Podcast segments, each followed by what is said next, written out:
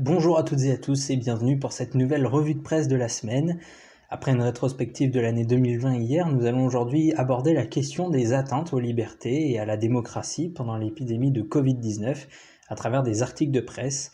Vous pourrez bien sûr retrouver toutes les sources, les articles étudiés et des liens complémentaires en description de la vidéo, ainsi que sur les pages dédiées sur le site internet www.histoiregéographie.net dans l'onglet Ressources.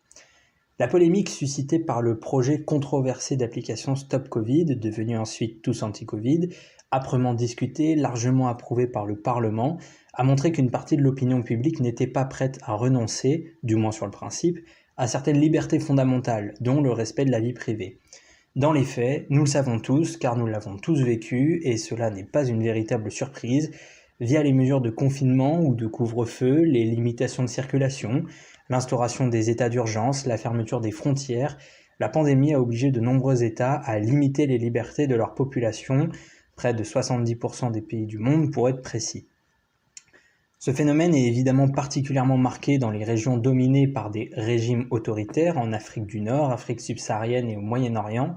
Les échos rapportent, je cite, une baisse spectaculaire du score démocratique au Mali, où un coup d'État militaire est survenu l'été dernier dans une région aux prises avec la violence islamiste, l'Algérie et le Burkina Faso sont également désormais qualifiés de régimes autoritaires. Mais la suppression des libertés individuelles dans les démocraties avancées a été le fait le plus marquant de 2020, explique une étude récente du groupe britannique The Economist. Bien que le concept de démocratie revêt une pluralité de notions et qu'il puisse être compliqué d'arriver à un consensus sur son évaluation, ce Democracy Index, publié chaque année, donne un aperçu plutôt intéressant de l'état des institutions démocratiques dans le monde. Le score mondial moyen de l'indice est ainsi passé de 5,44 en 2019 à 5,37 en 2020, ce qui constitue de loin le pire score global depuis la création de cette étude en 2006. Dans ce contexte, un article du journal Le Parisien rappelle que la France arrive, elle, à la 24e place sur 167 pays. Elle est ainsi reléguée dans la catégorie des démocraties défaillantes, avec un indice de démocratie s'élevant à 7,99 sur 10 contre 8,12 l'année dernière. La Belgique est aussi dans cette catégorie avec une note de 7,51. Cet indice est calculé en fonction de 60 indicateurs regroupés en 5 catégories. Processus électoral et pluralisme, liberté civile, fonctionnement du groupe, du gouvernement, pardon, culture et participation politique.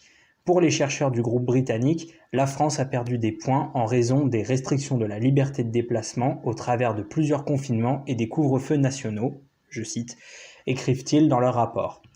Au-dessus de 8, les pays sont considérés comme des démocraties à part entière. Dans cette catégorie, on retrouve la Norvège en tête avec un score de 9,81, mais aussi la Suisse ou le Canada. En revanche, en fin de classement, la Corée du Nord obtient un maigre score de 1,08. Voilà, ce numéro est maintenant terminé, j'espère qu'il vous a plu. Dans la revue de presse de demain, nous reviendrons sur un phénomène grandissant dans notre société, le complotisme. En attendant, n'hésitez pas à vous abonner pour être au courant des dernières nouveautés, et je vous dis à très bientôt.